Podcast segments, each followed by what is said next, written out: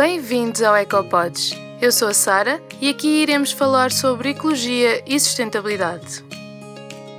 Neste podcast, irei dar-vos exemplos que podem aplicar na rotina do vosso dia a dia de forma consciente, simples e prática. Vamos a isso? Hoje o episódio vai ser sobre como ter uma horta em casa. Na cidade, muitos de nós muitas vezes perdemos completamente a ligação ao meio rural. Deixamos de perceber como funciona a natureza e os seus intervenientes. Deixamos também de ter tendência para contemplar e perceber que nós fazemos parte de um todo e tudo tem impacto. Todos os pequenos insetos, outros animais fazem também parte do ecossistema. Quando nós estamos num meio mais rural, Uh, isto acaba por ser muito mais uh, banal e observar este tipo de coisas, e quando estamos na cidade, muitas vezes nem paramos para observar e para contemplar estas coisas. Com uma horta, nem que seja na varanda ou no terraço, retomamos um pouco este contacto que é tão essencial com a natureza. Não sei se vocês ouviram o meu primeiro episódio, onde eu falo um bocadinho do meu background, da minha história e que outros projetos é que eu já fiz. Um dos projetos que eu falo lá consistia precisamente em fazer esta conexão das pessoas que estão eh, que estavam em meio urbano para o meio rural, porque eu acredito muito que há muitas pessoas que sempre viveram e cresceram no meio urbano e que não têm qualquer ligação ao setor primário. Há muitas crianças que nunca viram uma ovelha, que não sabem de onde é que vem a lã, e neste projeto uh, que eu tive há uns anos, a ideia era mesmo fazer fim de semanas rurais em comunidade, da aldeia, em que as pessoas pudessem ir das cidades, passar um fim de semana a uma aldeia e fazer todas as atividades de campanha que existissem nesse, nessa época ou nesse fim de semana. Fosse a vindima, fosse a apanha da azeitona, por exemplo. Quem sabe um dia esse projeto não volta novamente e não o coloca em prática. Por agora, a ideia deste episódio é mesmo dar dicas, mostrar quais são as vantagens de ter uma horta em casa, na varanda. Se tiverem quintal, então melhor, melhor ainda. Podem usar um terraço, podem usar simplesmente a janela da vossa cozinha. Aqui o que interessa é começarem por alguma coisa. Não sei se estão a pensar ter uma horta em casa, mas espero que depois deste episódio que queiram ter vontade de experimentar e que depois sejam adeptos do movimento, por exemplo, Grow Your Own Food ou vão querer usar provavelmente o hashtag do From Farm to Table, diretamente da horta para a mesa, e perceber também uma das coisas que eu acho e continuo a achar há muitos anos que, que, trabalho diretamente com horta ou com colheitas, eu sinto sempre que é o maior luxo que eu tenho na minha vida é poder ir à rua, ao quintal ou à horta e colher uma coisa e comê-la imediatamente. Uh, posso ter o, o trabalho de sonho que eu quiser, mas luxo, luxo, eu continuo a achar que é mesmo isto, esta opção que temos de colher aquilo que vamos comer e de termos visto aquele produto a crescer existem muitas vantagens de ter uma horta. Primeiro, uma horta promove uma alimentação mais saudável. Quando nós temos uma horta em casa, é meio caminho andado para fazermos algumas alterações aos nossos hábitos alimentares. Por exemplo, começamos a ter produtos frescos. Também são produtos de confiança, estão sempre à nossa mão e são de confiança porque fomos nós que semeámos ou que plantámos e que vimos crescer até o ponto de querermos colher para confeccionar, comer assim cru, colocar numa salada. Portanto, há sempre aquele sentimento de posse e de confiança porque fomos nós que tratámos de tudo e não colocámos nenhum químicos de síntese. E também é aquela sensação de orgulho e de, de posse de ok, estou a comer a minha alface, estou a colher a minha salsa, os meus coentros, este tipo de sentimento que, que vocês vão ver quando, quando puderem vivenciá-lo, que é algo eu, não, eu nem sei explicar por palavras, mas traz-vos uma sensação profunda de satisfação mesmo. Depois, é normal que vai trazer um lado, ou de cima um lado educativo muito grande, porque ao plantar, semear e ver crescer estes alimentos, vocês também acabam por se tornar uns minis horticultores ou hortofruticultores. Horticultor, quando produzimos só hortícolas, fruticultor quando produzimos frutícolas, frutas. Neste caso, se vocês tiverem tomates ou morangos, que já é um fruto, o tomate é um fruto, já se podem auto-intitular hortofruticultores, por exemplo, ou então só horticultores se for só hortícolas. Além disso, também há o prazer enorme de partilharmos colheitas com os nossos vizinhos, com os nossos amigos, com os nossos familiares, porque se calhar alguma coisa que nós plantámos ou semeámos deu numa abundância brutal e nós mesmo no nosso prédio queremos partilhar com o nosso vizinho. Há sempre aquele orgulho de dizer: Olha, um courgette da minha horta, olha os tomates cherry que eu colhi e vão se estragar.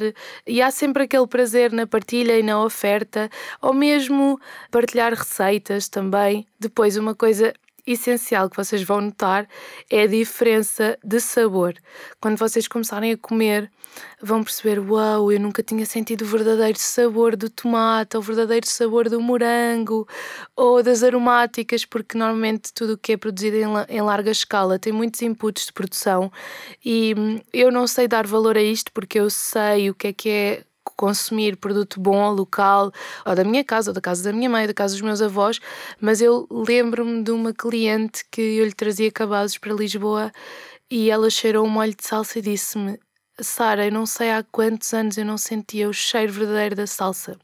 E aquilo tocou-me porque eu pensei assim: uau, wow, como é que é possível? Só que isto é a realidade, não é a minha realidade, mas é a realidade da maioria das pessoas. Então aqui eu acho que vai ser a maior mudança e aquilo que vão perceber mais que é o sabor das coisas, o verdadeiro sabor autêntico daquelas coisas mais sensíveis que nós não estamos habituados a saber, nem o sabor nem o cheiro. Também vai fazer com que tenhamos uma alimentação mais à base de plantas, que é aquilo que é indicado como mais saudável para o ambiente e para a nossa saúde. Não temos que ser todos vegetarianos ou vegan, mas obviamente que nós precisamos de reduzir muito o consumo de carne e peixe que temos nas nossas dietas convencionais ou mais tradicionais. Como a horta em casa, torna-se muito mais fácil introduzir cada vez mais alimentos à base de plantas. Em segundo lugar, a segurança sobre aquilo que comemos, não é? Como eu falei agora no primeiro ponto, nós uh, sabemos o que é que estamos a cultivar, sabemos de onde é que vieram as plantas, ou se fomos nós que guardamos as sementes, então melhor ainda, sabemos de onde é que vêm as sementes, conhecemos o processo desde o início porque temos controle sobre ele. É uma das grandes mais-valias de termos uma horta em casa, porque estamos a evitar os químicos, uh, geralmente que são utilizados na cadeia normal de produção de alimentos na agricultura convencional, quando consumimos legumes acabados de colher, também estamos a comer alimentos mais frescos e nutritivos. Não temos toda aquela cadeia de embalamento, transporte, etc. E, portanto, estamos a comer local, biológico, fresco, que sai da nossa horta.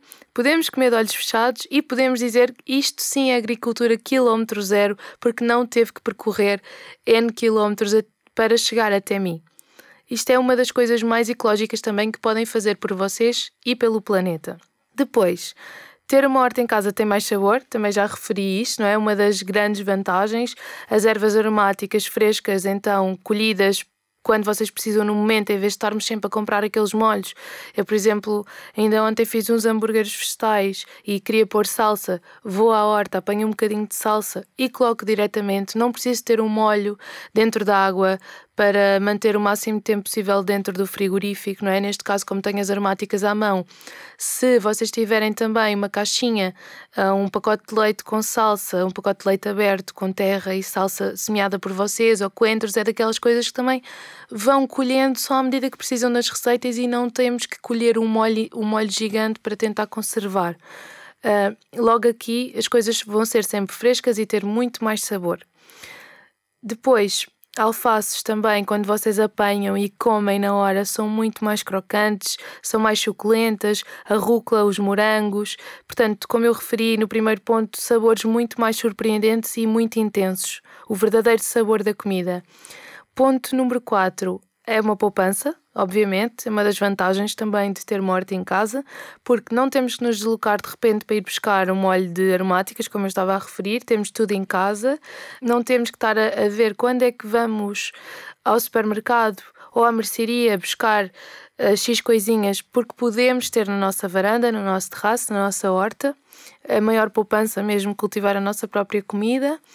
Também vamos ter mais tempo para nós, porque poupamos este tempo de ir às compras. É claro que não conseguimos logo ter tudo no início, a não ser que tenhamos mesmo um terreno, um quintal grande e a pouco e pouco começamos a planear as estações, os produtos da época para ter ali o sustento e ter um pouco de tudo e aí comer o que é, como antigamente, o que é local, o que é sazonal, não é? Porque antigamente era a altura de favas, o pessoal comia favas enquanto houvesse favas, quando era ervilhas igual. Nós agora é que estamos habituados a ter tudo quando queremos e quando nos apetece, mas na realidade existe uma época para cada produto que digamos que é comer de forma sazonal os produtos da época. Quando falamos nisto, significa que cada produto tem uma época, porque consumir produtos da época significa que nós não temos morango o ano inteiro. Normalmente o morango começa a dar agora em abril e depois, na melhor das hipóteses, conseguimos ter morangos até setembro, outubro.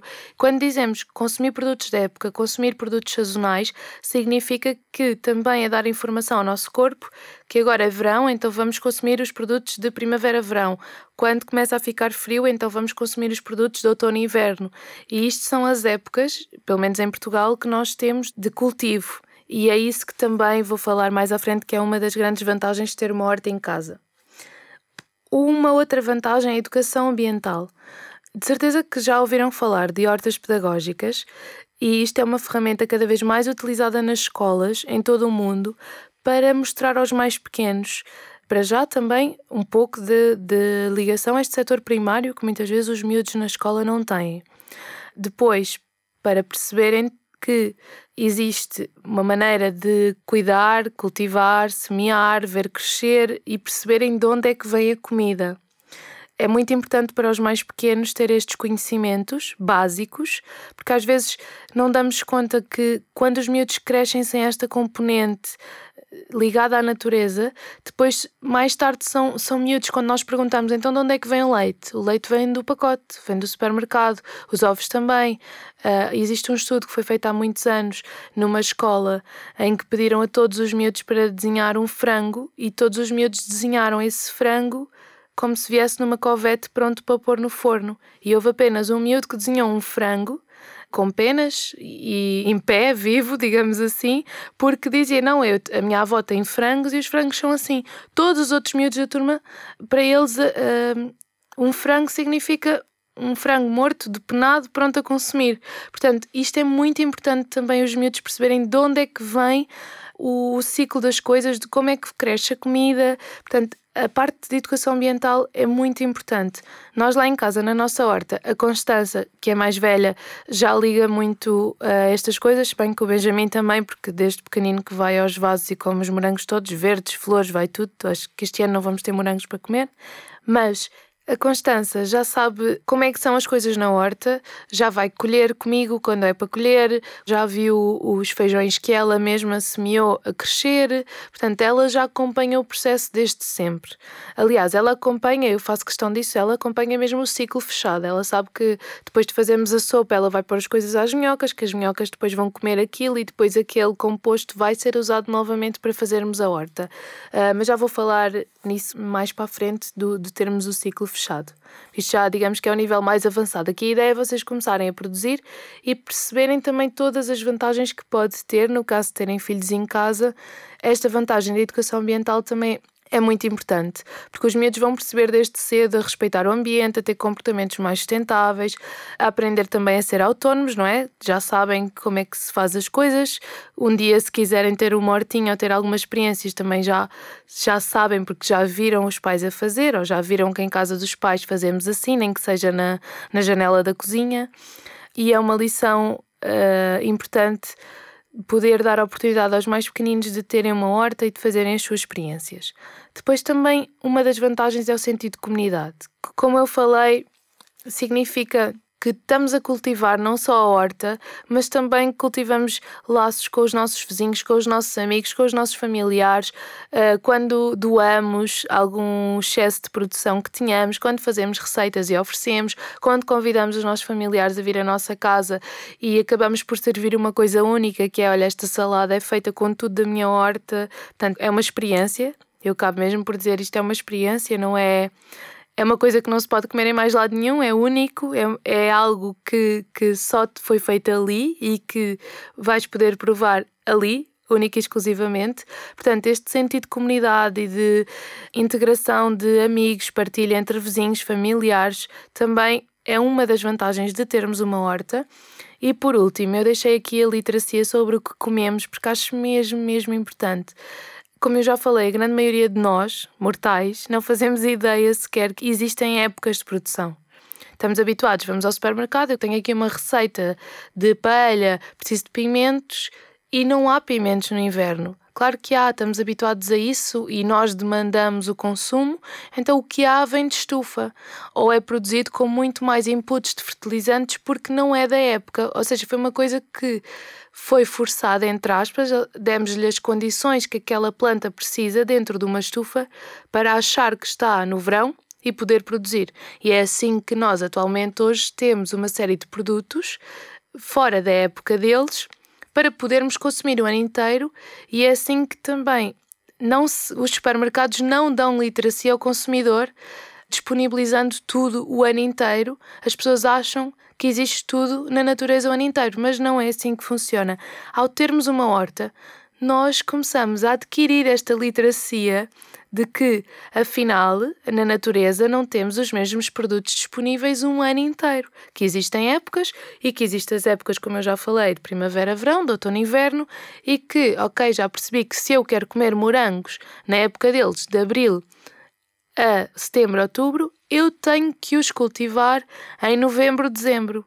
Ah, eu já publiquei isto na minha página do Eco Experience. Por exemplo, os morangos precisam de apanhar o frio do inverno para poder frutificar agora no verão. Então é muito importante. O que é que acontece? Vocês podem plantar agora, se bem que já começou a época dos morangos, e quando plantamos, por exemplo, em fevereiro, março, compramos molhos de pés de morangos que tiveram no frigorífico durante o inverno para poderem ser vendidos agora e frutificarem. Por exemplo, isto são coisas que nós, ninguém nasce ensinado e nós vamos aprendendo à medida que vamos construindo a nossa própria horta.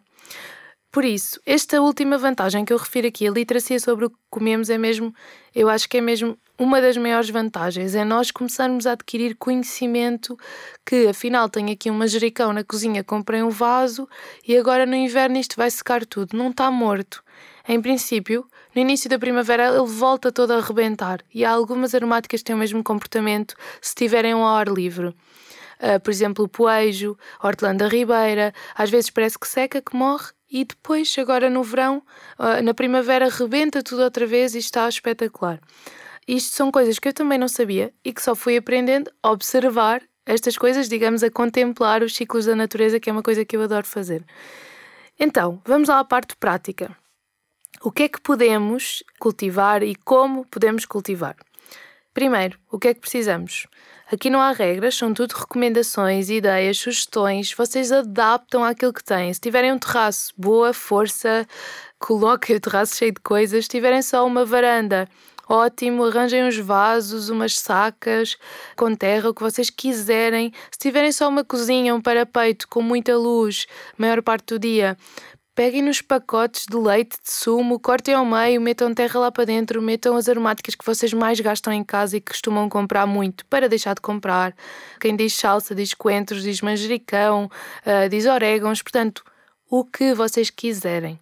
Agora, cada vez mais nos supermercados, há sempre uma secçãozinha com sementes, comprem sementes biológicas, ah, já existe à venda, ou melhor ainda, peçam a vizinhos que tenham sementes guardadas, bancos de sementes. Por exemplo, se compraram ou se já tiverem comprado há mais tempo e ainda tenham em casa, na vossa cozinha, um vaso de aromáticas que de repente espigue, dê uma flor, esperem. Depois dessa flor vai dar umas bolinhas com sementes, normalmente é sempre assim. Temos o, o a erva aromática, depois dá um espigo, esse espigo se ela não morrer antes por alguma causa, ok? Esse espigo vai dar uma flor, depois da flor vai dar uma semente. Essas bolinhas vocês esperam que seque. Quando ela secar, tiram, guardam e podem guardar num frasquinho para voltar a semear sempre que vocês quiserem. Ok? Vocês podem fechar mesmo o ciclo disto. E quem diz as sementes, diz, por exemplo, estão a comer um tomate cherry que vocês gostam muito, que compraram, sei lá, tomate preto, um tomate amarelo, um tomate cor de laranja, whatever, o que vocês quiserem. Abram ao meio e antes de comerem todo, tirem as sementes do último e metam diretamente na terra se for agora a época de primavera-verão, que esta é a melhor época, começou mais ou menos aqui em, em março. É a época de vocês plantarem quase tudo, berinjelas, tomates, pimentos, tudo o que é assim muito colorido é agora. Portanto, nem precisam de secar as sementes do tomate. Vocês tiram as sementes do tomate e metem diretamente no vaso e depois podem ter na vossa varanda. Mais dicas. O tamanho dos vasos é importante e deve ser proporcional às plantas, não é? Nós sabemos que uma árvore, se tem uma copa muito grande, significa que debaixo da terra também tem as raízes mais ou menos da mesma proporção da copa. Então é pensar exatamente da mesma maneira para a agricultura. Se temos uma alface que tem aquele volume todo cá fora, debaixo da terra ela vai ter que ter o mesmo volume de raízes. As alfaces são coisas muito simples e eu diria que para vocês ganharem este gostinho pela horta pelas colheitas, para vocês começarem por coisas rápidas, por exemplo, as alfaces, os rabanetes, a rúcula, é uma coisa que vocês semeiam e passado 30 dias estão a colher. Então arranjem os vasos ou as, as, os pacotes de leite, o que vocês quiserem, um recipiente Convém estar furado para drenar a água, está bem? Para não ficar demasiada água e, e apodrecer as raízes. Convém estar furado por baixo com um pratinho para drenar o excesso de água quando regamos. A alface pode ser plantada ou semeada em consociação com os rabanetes, tanto um como o outro melhoram o sabor. Os rabanetes melhoram o sabor da alface a alface melhora o sabor dos rabanetes. E depois também podem ter no meio, intercalada entre estes dois, rúcula. Todos eles vão dar ao mesmo tempo. Lembrem-se que a alface vai crescer, portanto, deixem espaço entre estes todos para o tamanho que vocês pretendem colher aquela alface. Não metam tudo junto, porque depois, quando ela crescer, uh, vão-se abafar umas às outras. Por isso, lembrem-se de espaçamento, nem que metam um palmo entre cada pé de alface. Vocês podem ir a uma loja agrícola e comprar um pé de alface, custa 5 cêntimos, 4 cêntimos, 6 cêntimos. E depois colocam na vossa terra, uh, no vosso vaso e, passado 30 dias, em princípio, estará pronto a colher, se não morrer ou se não secar por falta de rega, mas faz parte, tudo são experiências, vocês vão ter que experimentar e errar muitas vezes até aprender. Como é que é importante o vosso substrato? Então, eu diria para arranjarem uma boa terra e arranjarem composto convém ter, por exemplo, um vaso, ter um quarto de composto e três quartos de terra. É assim que eu faço quando eu tiro o verme composto das minhas minhocas ou do compostor doméstico lá de casa do jardim. Quando o composto está pronto, eu guardo para precisamente depois colocar nos vasos da nova horta. E fazemos sempre esta proporção três partes de terra e uma parte de composto. Se vocês não tiverem, podem comprar à parte nos sei lá, na Agriloja, nos, no Aqui, no Leroy Merlin, todas estas lojas que vendem coisas para jardinagem, horta, em casa, têm sacos grandes e pequeninos para vocês prepararem esta mistura e depois colocarem onde quiserem. Tendo em conta que, mais ou menos, na horticultura a referência é que é preciso 20 centímetros de profundidade de terra fértil para as culturas crescerem, mas isto varia muito. Se vocês quiserem fazer culturas grandes, é preciso para aí 60 litros, 50 litros de terra, por exemplo, para berinjelas, uh, tomates, que não seja o tomate cherry, que este aqui, que o tomate cherry eu já recomendo terem um vasinho, podem ter um vasinho mais pequenino, na minha opinião, e dá-se perfeitamente numa varanda. Um tomate dos outros, maiores, eu acho mesmo que requer uns vasos dos 50 a 60 litros de terra para poder ter eh, substância suficiente e dar-se as plantas saudáveis. Mas lá está, nada como experimentarem.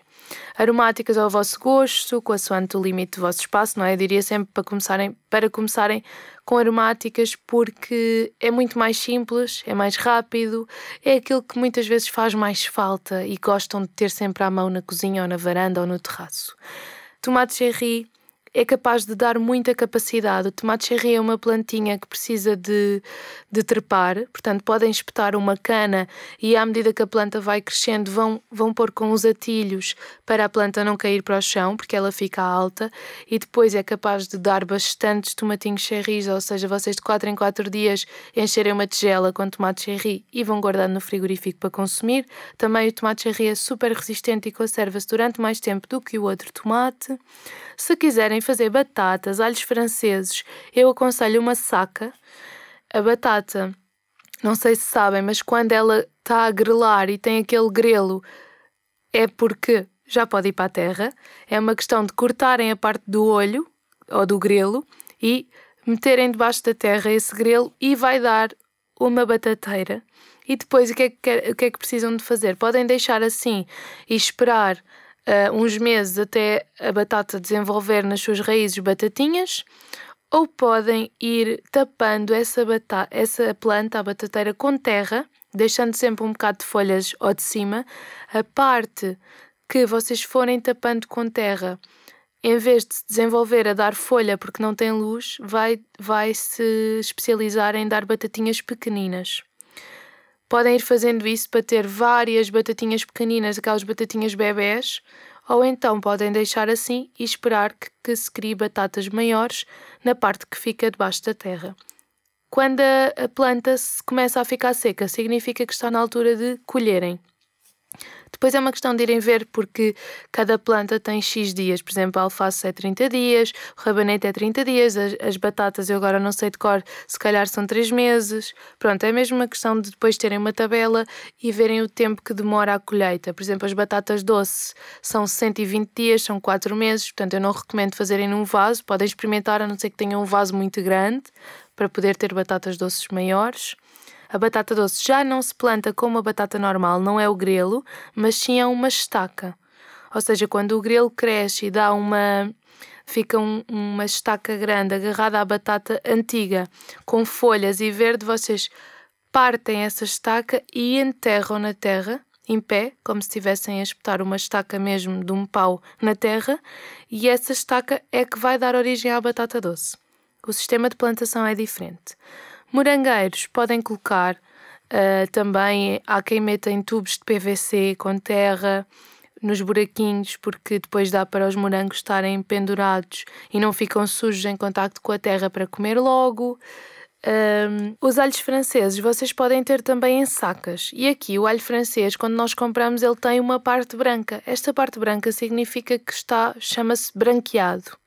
Então, o que é que acontece? Os alhos franceses são semeados em valas e depois, à medida que vão crescendo, crescendo, vão sendo tapados, tapados, tapados, tapados com terra para podermos, quando nós vamos ao supermercado, ter aquela parte branca. Aquela parte branca foi a parte que não apanhou a luz do sol, senão estaria toda verde como está às pontas. Por isso, o que é que vocês podem fazer? Em sacas, em casa, porque como não têm terra, eh, não têm horta para fazer as valetas e colocar os alhos franceses, compram os pezinhos de alhos franceses na, numa loja ou fazem vocês a sementeira, se vocês quiserem. Mas se quiserem comprar os pezinhos em planta, eles vêm muito fininhos colocam, na, por exemplo, na saca e vão desenrolando a saca à medida que eles crescem e tapando com mais terra para ficar da altura que vocês quiserem aquela parte branca. Portanto, é tudo uma questão de experiências. Podem também na varanda ou no vosso terraço, ao terem vários, várias coisas da horta, podem também e devem plantar um, umas sementes de, de plantas, de flores que chamem os polinizadores para virem polinizar a vossa horta, se for na varanda ou no terraço, não é? Que estão sempre ao ar livre. Podem pôr, por exemplo, calêndula. Há umas saquetas de, de uma empresa que é as Sementes Vivas, que eu já falei deles aqui. Eles vendem umas saquetas de várias misturas de flores, mesmo para as pessoas semearem na horta e para chamar os polinizadores. Uh, uma, uma coisa importante que eu quero deixar aqui é todos os animais contam. Às vezes, quando dizem, ai Sara, no meu compostor agora está cheio de lesmas, ai agora está cheio de bichos da conta.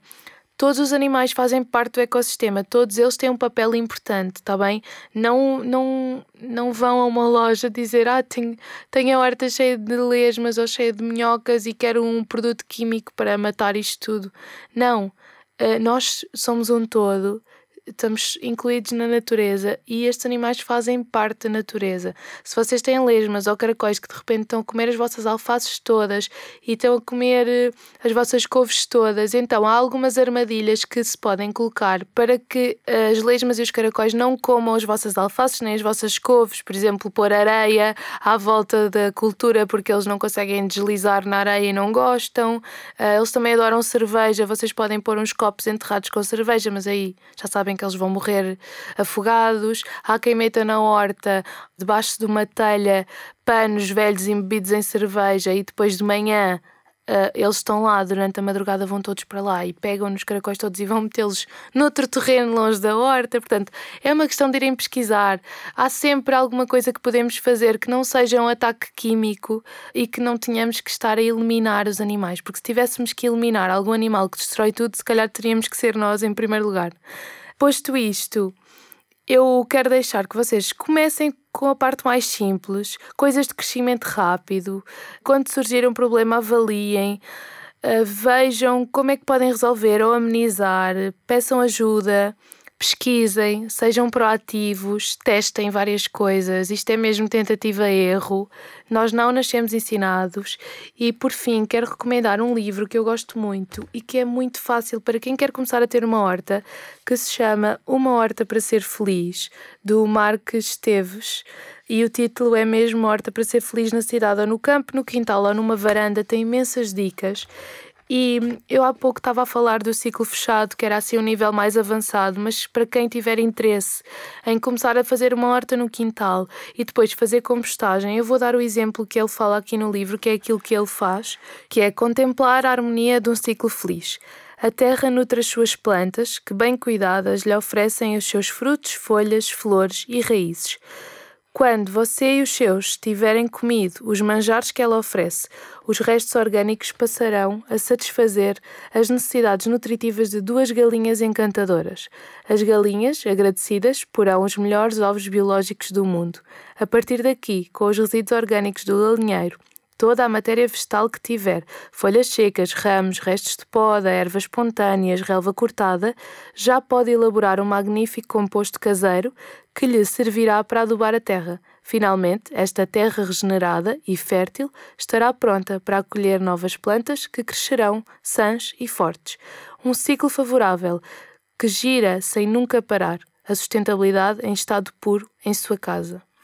Portanto, ele aqui fala das duas galinhas que ele tem e o ciclo fechado, e nós lá em casa tentamos fazer exatamente o mesmo. Não temos galinhas, de momento não temos animais nenhums, tirando o melro que me anda a comer os morangos todos e as minhocas do verme composto, mas nós temos o verme composto que já está pronto, que quando precisamos de colocar na horta para adubar ou fazer novos vasos com novas culturas, neste caso eu tenho horta em vasos lá em casa, vamos pescar e tentamos fechar o ciclo. Este composto é feito com todos os resíduos orgânicos da nossa casa e também tentamos fazer este ciclo o mais fechado possível. Claro que não é perfeito, mas o que importa é que nós tentamos todos os dias melhorar alguma coisa. E é mesmo esta mensagem que eu vos quero passar: experimentem, testem. Com os miúdos é super giro pô-los a cultivar, a plantar e eles fazerem as colheitas e, e acho que é um, um ótimo investimento que podemos fazer por nós, pela nossa família e pelo ambiente.